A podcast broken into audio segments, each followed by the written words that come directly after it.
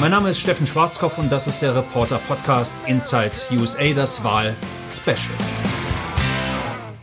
In der Vergangenheit hatte ich immer so das Gefühl, naja, das ist noch ewig hin bis zu den Wahlen, das dauert ja noch Monate, das kann ja noch alles sich ändern, da wird noch unheimlich viel passieren. Inzwischen ist das nicht mehr so. Jetzt sind es nicht mal mehr sieben Wochen. Das heißt, äh, die Wahl steht jetzt wirklich unmittelbar vor der Tür. Und äh, da gibt es natürlich so einiges zu besprechen. Und ich habe mir heute Hilfe hier ins Studio geholt. Und zwar Daniel, mein Freund und Kollegen, Daniel Sturm von der Welt. Daniel, schön, dass du heute die Zeit gefunden hast, hier vorbeizukommen. Ja, danke für die Einladung. Äh, das macht Spaß, jetzt auch mal in diesem Format zu reden. Ich schreibe ja sonst nur.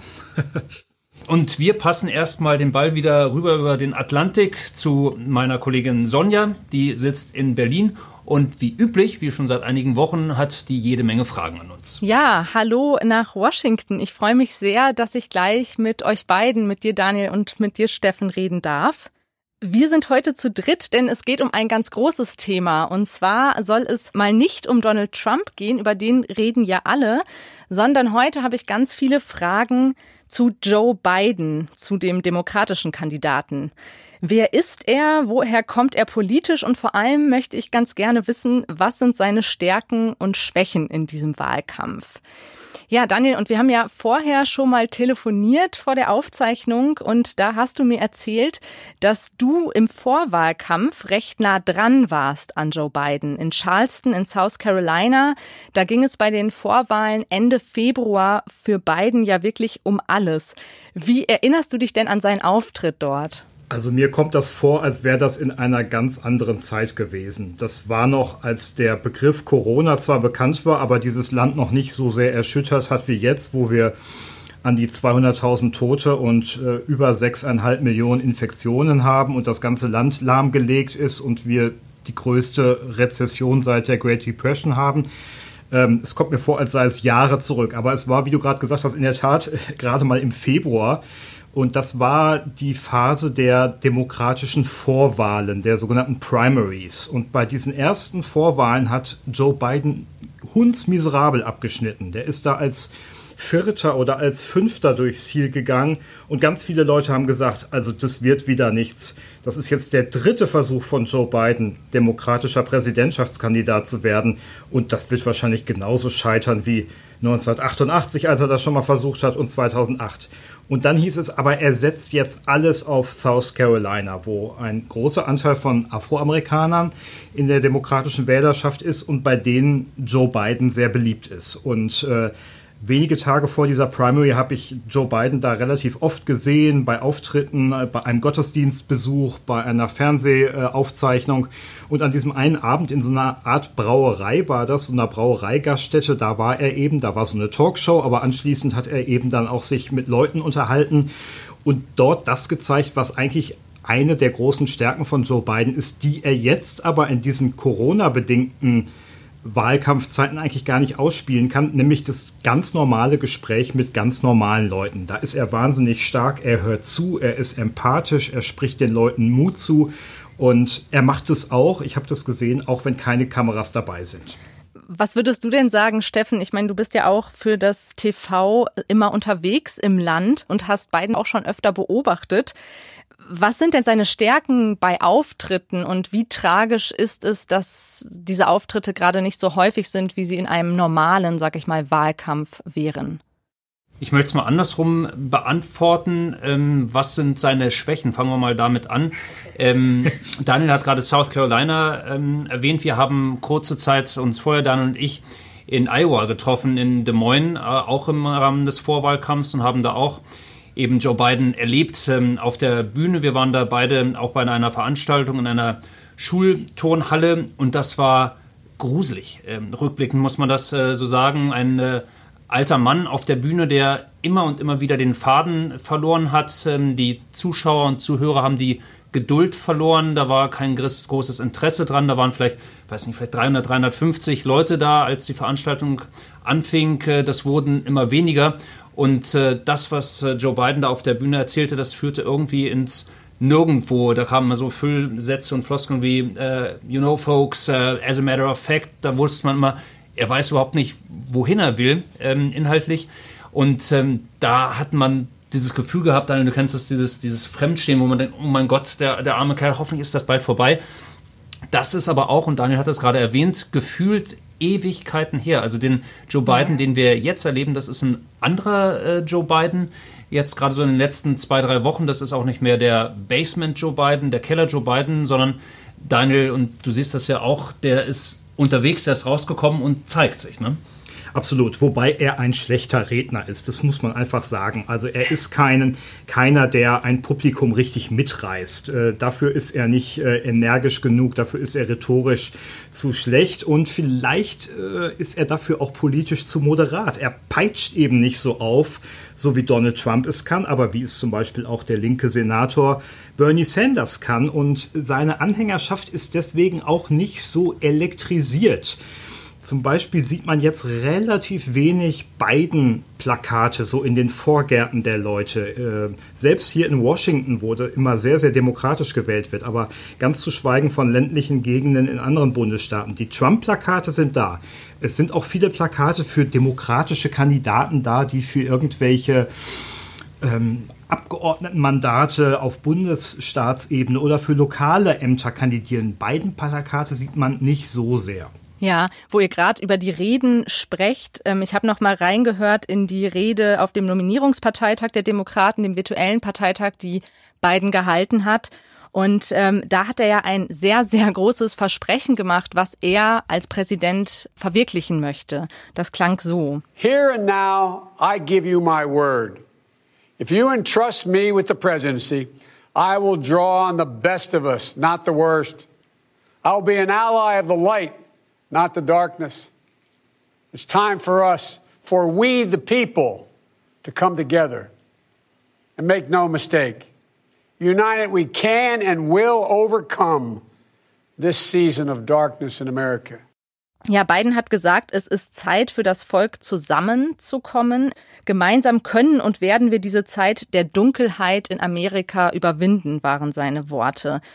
Kann Biden die USA denn wieder einen? Also ich glaube, das ist ein hehres Vorhaben. Ähm, ich glaube, es ist nichts, was man schlagartig umsetzen kann von einem auf den anderen Tag. Äh, natürlich ist Joe Biden derjenige, der sagt, ich bin ein Präsident wirklich ähm, für alle. Ich möchte nicht nur ein Präsident für die Demokraten sein, ich möchte auch für die Republikaner da sein, also der ähm, wirklich in alle Richtungen seine Hände ausstreckt, anders als Donald Trump, der da wirklich einen äh, sehr teilenden Wahlkampf äh, betreibt und ganz klar nur auf seine Basis setzt. Ähm, ich habe den Eindruck und auch ähm, durch die Reisen ähm, im Land, ob ich dann nun äh, in Michigan, in Wisconsin, in Pennsylvania sehr viel unterwegs war, dass äh, all diejenigen, die Donald Trump ihre Stimme geben, werden ähm, gar nicht die Intention haben, da irgendwie auf einen anderen Präsidenten zuzugehen. Also diese Teilung scheint mir extrem tief zu sein und ich habe nicht das Gefühl, dass das wirklich innerhalb von kürzester Zeit, auch wenn Joe Biden das äh, propagiert, auch wenn er das will, überhaupt umzusetzen ist. Was für einen Eindruck hast du da, Daniel? Ja, ich finde, das ist die Frage, ob die Amerikaner wirklich geeint werden wollen. Ich finde, Stefan hat das gut beschrieben. Ähm, die Spaltung ist so tief.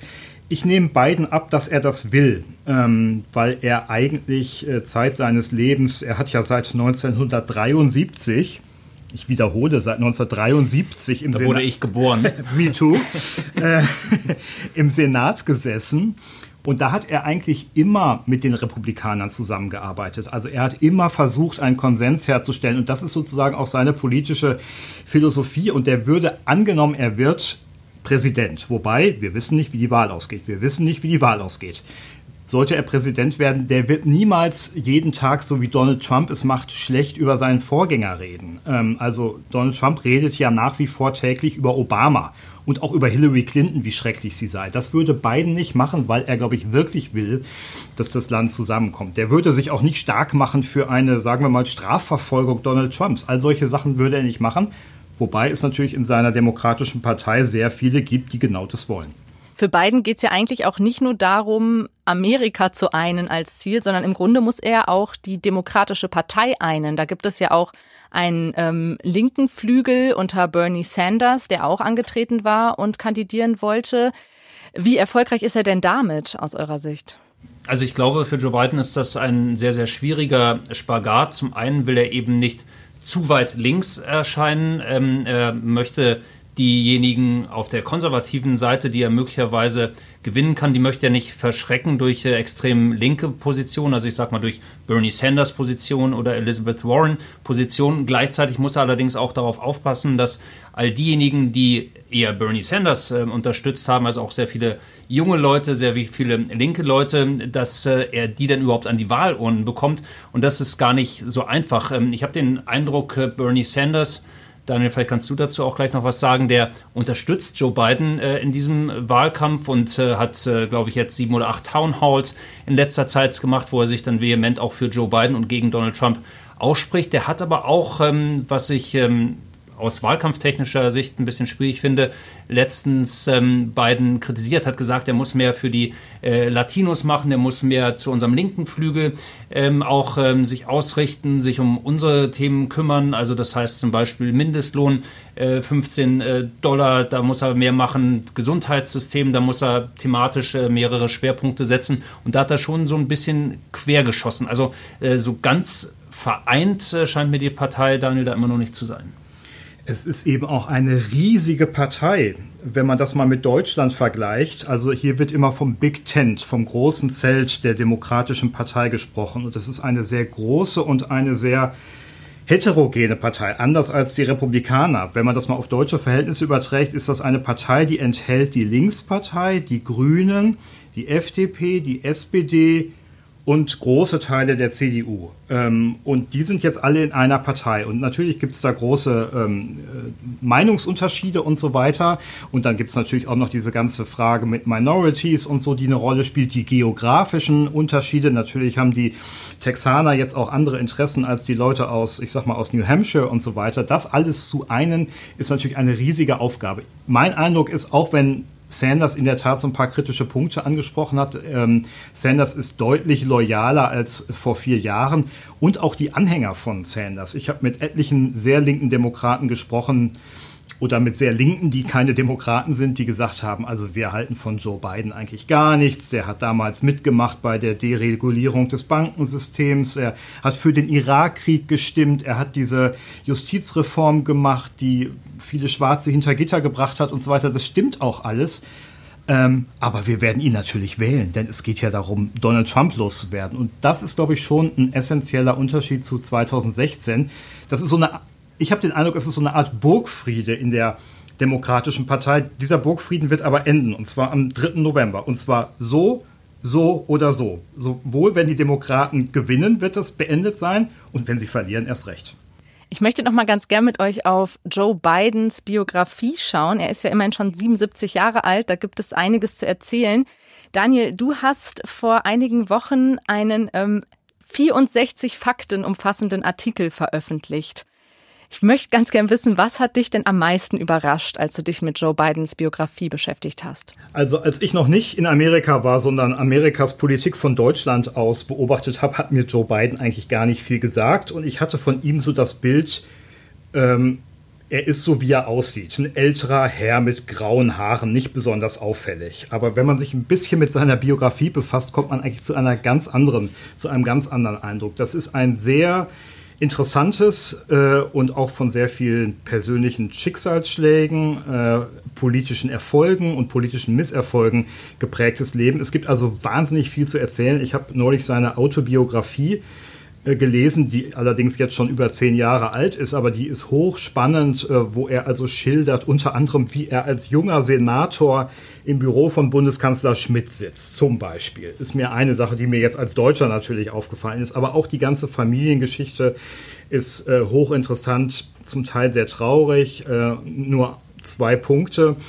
Kurz vor Weihnachten 1972, da war Joe Biden gerade als Senator gewählt worden, als jüngster ähm, damals, ähm, aber noch nicht vereidigt worden. Und äh, da hat seine damalige Ehefrau äh, und ähm, das kleine Kind, die kleine Tochter, ein Jahr alt, damals einen Autounfall gehabt und beide sind bei diesem Autounfall ums Leben gekommen. Und das war also natürlich eine ganz, ganz furchtbare Erfahrung für diesen gerade neu gewählten Senator und den Menschen beiden. Und der hat natürlich überlegt, ob er jetzt seine politische Karriere an den Nagel hängt und so weiter.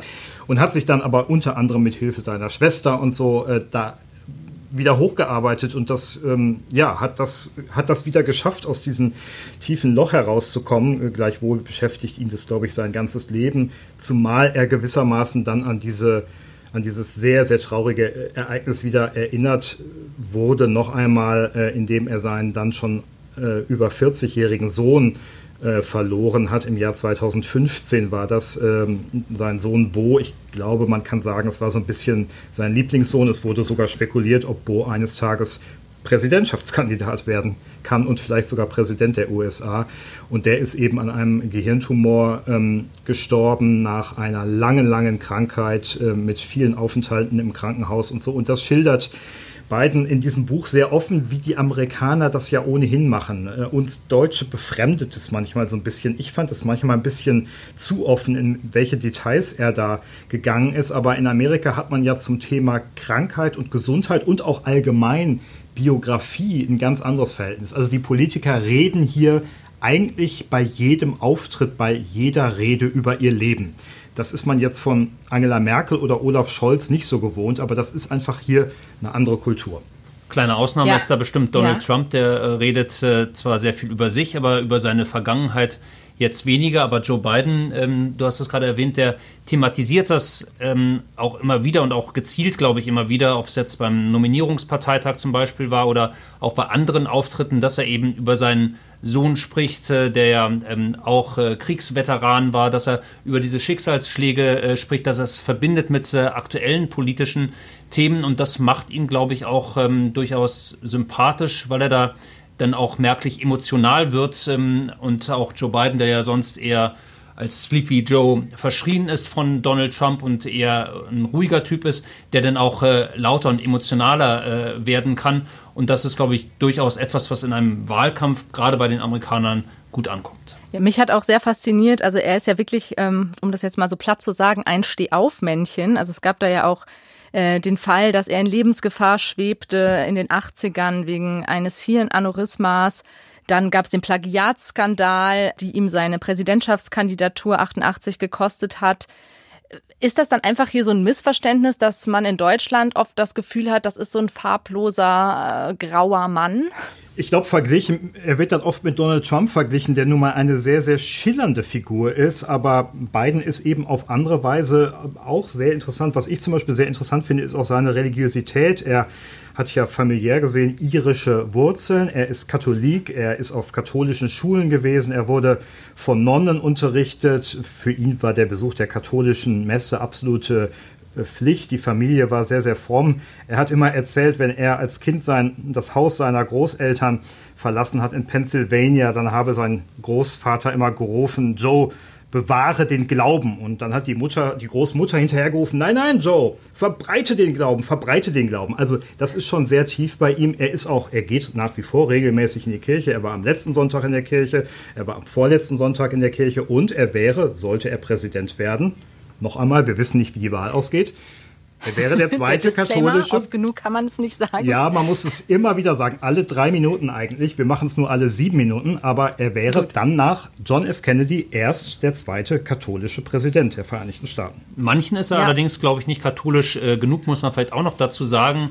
Ähm, ein ganz großes Thema hier in den USA, auch im Wahlkampf, ist ähm, das Thema, Thema Abtreibung. Und äh, Joe Biden hat sich ja dann doch da nach einigen hin und her relativ klar positioniert äh, und äh, hat äh, anders als das vielleicht viele konservative ähm, und äh, gerade auch im religiösen Bereich Amerikaner erwartet haben, gesagt, ja, er äh, unterstützt das ähm, in bestimmten, unter bestimmten Bedingungen, ähm, aber ist halt nicht so extrem pro-life, wie es ein Donald Trump ist. damit punktet natürlich Donald Trump da bei vielen konservativen ähm, ähm, Kirchenanhängern äh, und äh, Christen in den, in den USA. Also da äh, gibt es auch Kritik natürlich, da gibt es auch katholische Verbände, die jetzt da Millionensummen in äh, Werbeanzeigen und äh, TV-Werbung stecken, um da letztendlich Joe Biden ein bisschen zu diffamieren und als äh, Nichtgläubigen darzustellen, was, wie Daniel das ja gerade geschildert hat, er absolut nicht ist.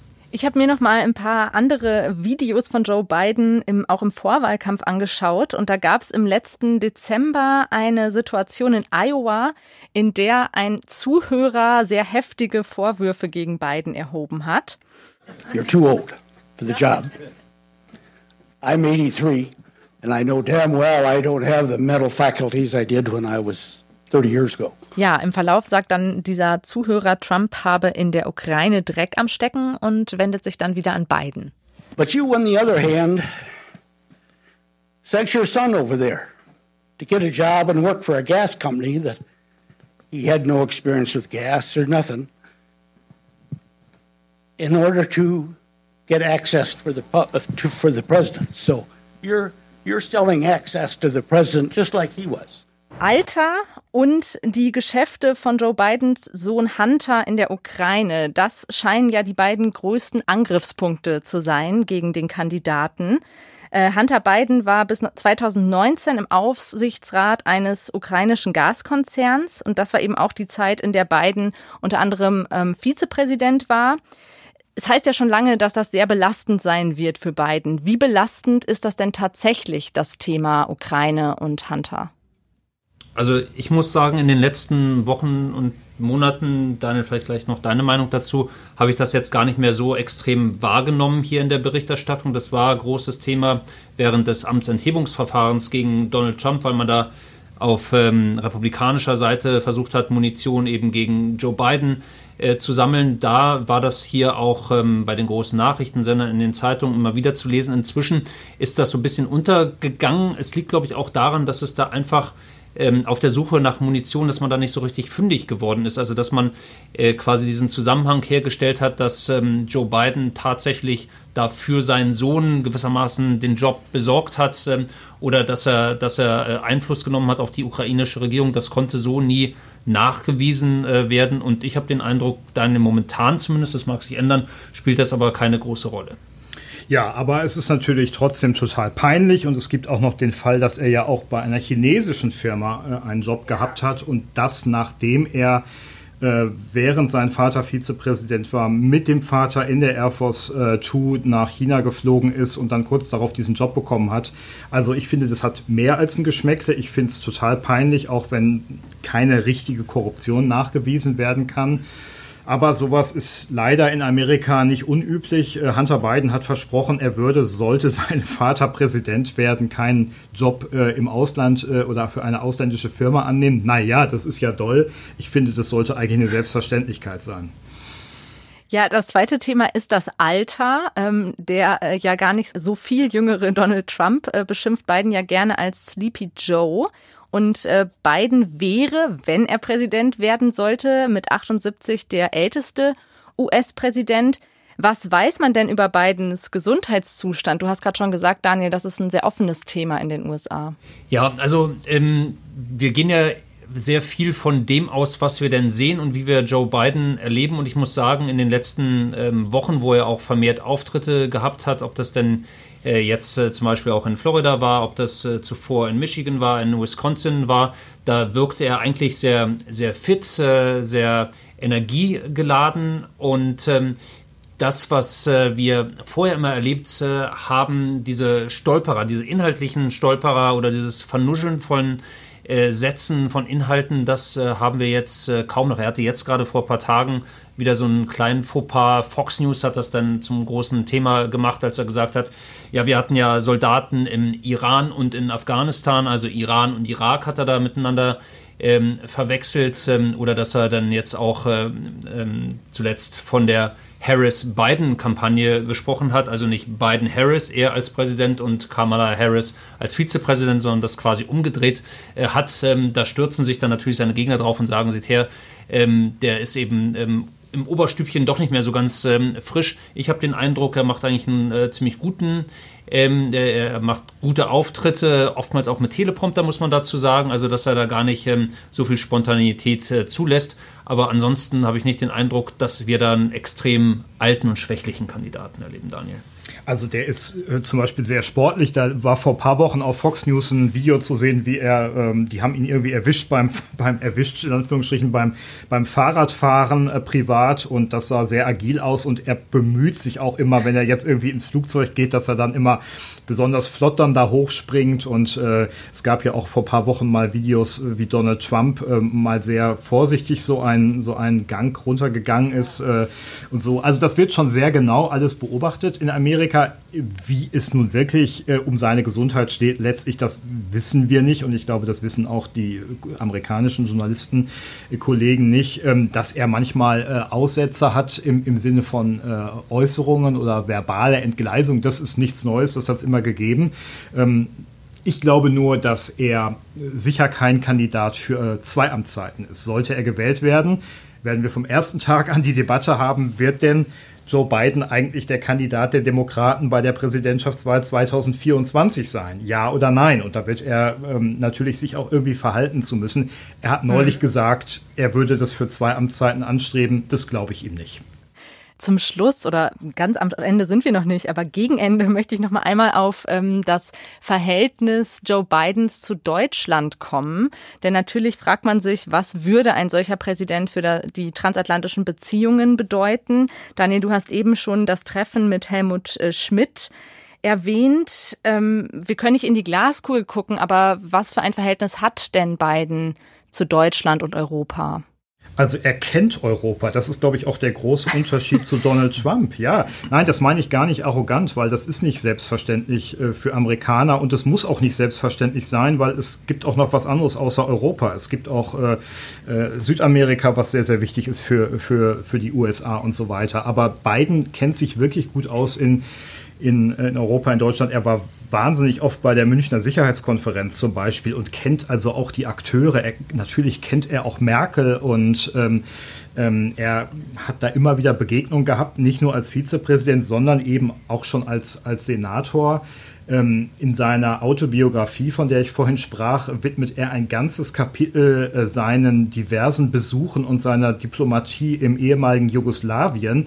Also der kennt den Unterschied zwischen Kosovo und Bosnien-Herzegowina und Mazedonien und was da die Probleme sind. Ich mhm. weiß nicht, ob ein amerikanischer Präsident das heute alles so detailliert wissen muss, aber er weiß es und ich glaube, er wäre jetzt auch, wenn man sich das Feld der anderen über 20 Demokraten anguckt, die ja auch diese Kandidatur haben wollten, war er, glaube ich, schon derjenige oder ist er derjenige, der Europa am besten kennt und ich vermute auch Deutschland. Und er ist auf jeden Fall auch ein Transatlantiker und der immer wieder auch in diesem Wahlkampf betont ähm, hat, dass er auf die Alliierten wieder zugehen will und internationale Beziehungen wieder reparieren will. Also das ähm, ist alles der Fall.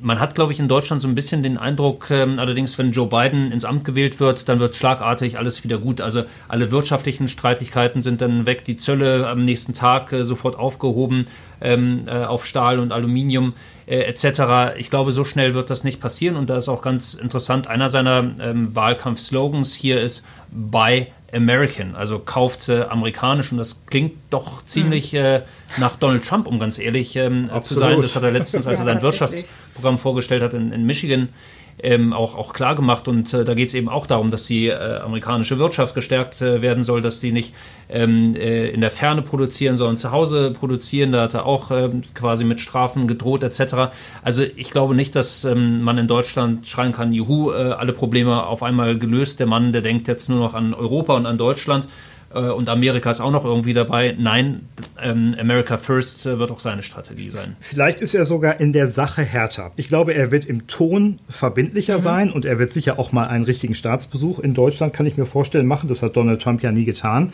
Und er wird sicher auch, würde sicher auch nach Brüssel fahren, relativ schnell.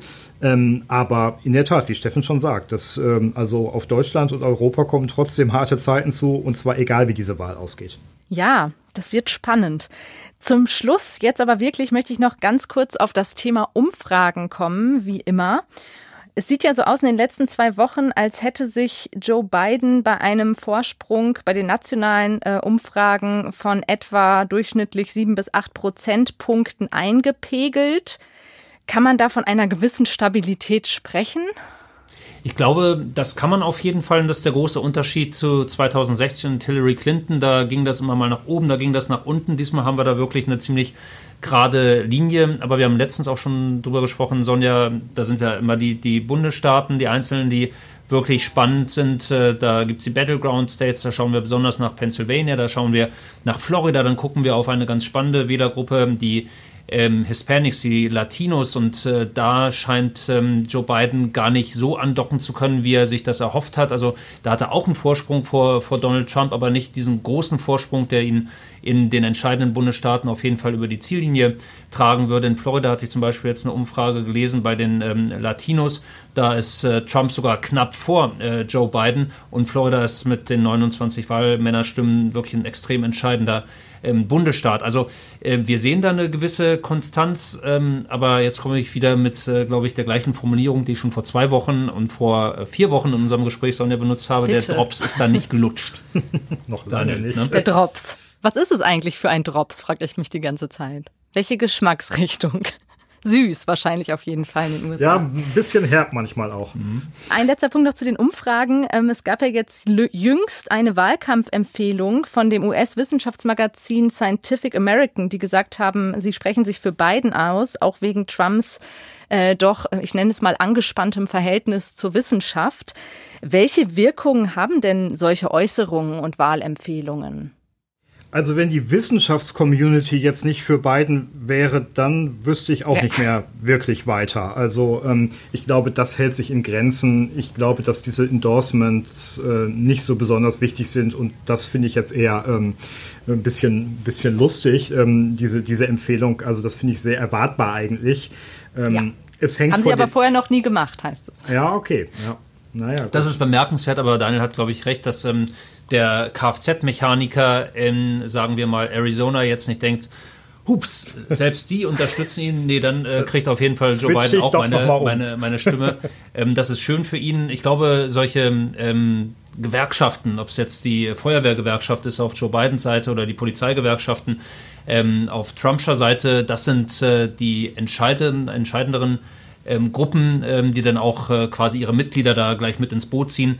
Ähm, aber man darf das, glaube ich, nicht überschätzen. Ja, das waren alle meine Fragen. Vielen, vielen Dank für den Einblick in eurem Wahlkampf. Hat uns großen Spaß gemacht, ja. Daniel, dir auch, hoffe ich. Ja, danke äh, für die Fragen. Und ähm, jetzt ähm, kommen wir wieder zum Anfang zurück. Äh, es geht jetzt wirklich Schlag auf Schlag. Das nächste Mal, Sonja, wenn wir uns äh, wieder unterhalten, zu zweit oder vielleicht zu dritt, da haben wir dann schon die erste TV-Debatte, die ähm, ansteht. Äh, Joe Biden gegen Donald Trump. Und das ist ja etwas, worauf äh, Donald Trump vor allem setzt, weil er da den Amerikanern vorführen will, eher stark. Joe Biden schwach. Also das wird mit Sicherheit das Thema dann beim nächsten Mal, beim nächsten Podcast und ich würde mich freuen, wenn dann natürlich wieder viele mit reinhören.